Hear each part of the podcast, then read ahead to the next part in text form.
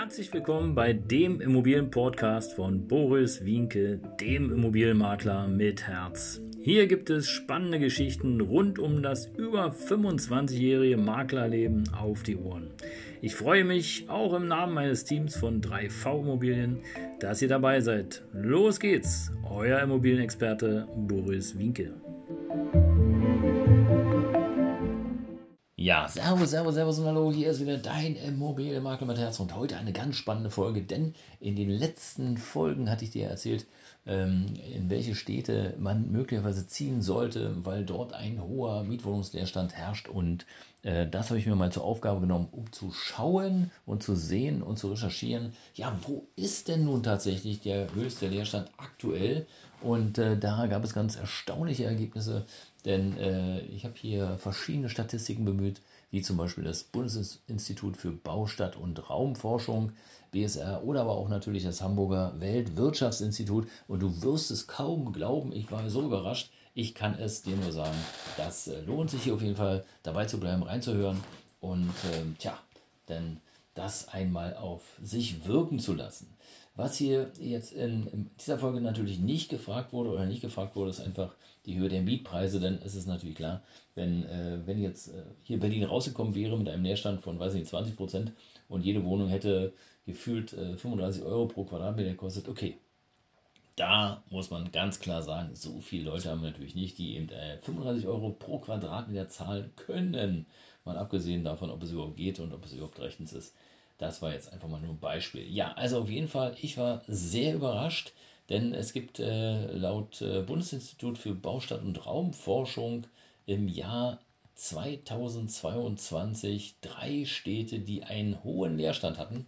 Und ähm, tja, die, diese Städte, die ich gleich nennen werde, die haben vor allem, ähm, tja, die wirtschaftliche Struktur ist wohl die Grundlage, warum es dort einen hohen ähm, Leerstandsanteil gibt. Denn in diesen Städten gibt es einen, ja, oder einen hohen Anteil an Industrie und Gewerbe, die in den letzten Jahren, oder andersrum, entschuldige bitte, in, dieser, äh, in diesen äh, Städten gibt es ähm, ja wenig Industrie und Gewerbe.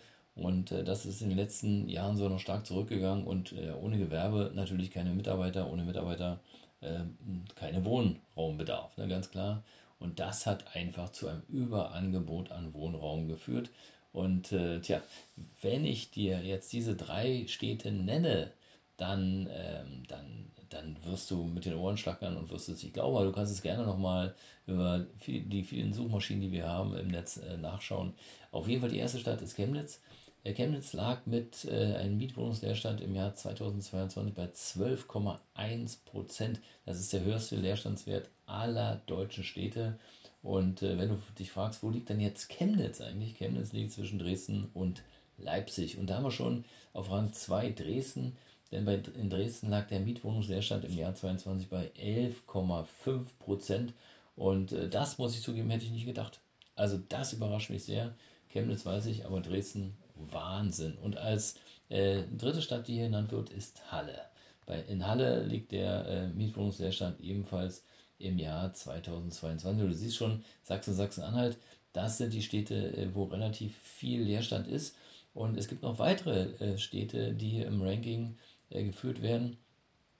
Und äh, das überrascht mich auch, denn Leipzig wird als nächstes genannt. Dann kommt äh, also Leipzig mit 10,8%, Jena mit 10,3%, Magdeburg mit 9,7%, Rostock mit 9 und Potsdam sogar mit 9,5%.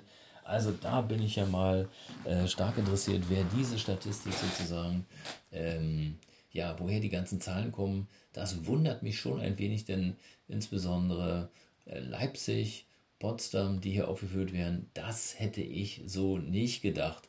Und ich habe äh, mir die Mühe gemacht, gleich nochmal eine Parallelstatistik sozusagen äh, zu bemühen die ich vorhin schon nannte, nämlich die Hamburger, das Hamburger Weltwirtschaftsinstitut. Aber bevor ich dir diese Statistik nenne, ähm, denk einfach dran, abonniere den Kanal. Hier gibt es äh, aktuelles, frisches, Neues rund um das Thema Immobilien aus meiner Historie über 28 Jahre. Ich freue mich einfach über jeden, der dabei bleibt, über jedes Abonnement.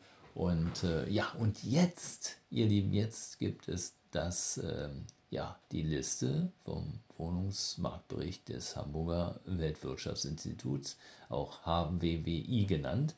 Und da sage und schreibe, ist Leipzig mit 10,1% Leerstand auf Platz 1.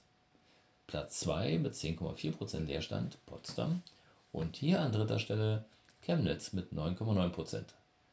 Und äh, in, diesen, äh, ja, in diesen drei Städten oder auch in den nachfolgenden Städten liegt einfach der Mietwohnungsleerstand deutlich über dem Bundesdurchschnitt und der Bundesdurchschnitt liegt immer noch bei 6,2 Prozent.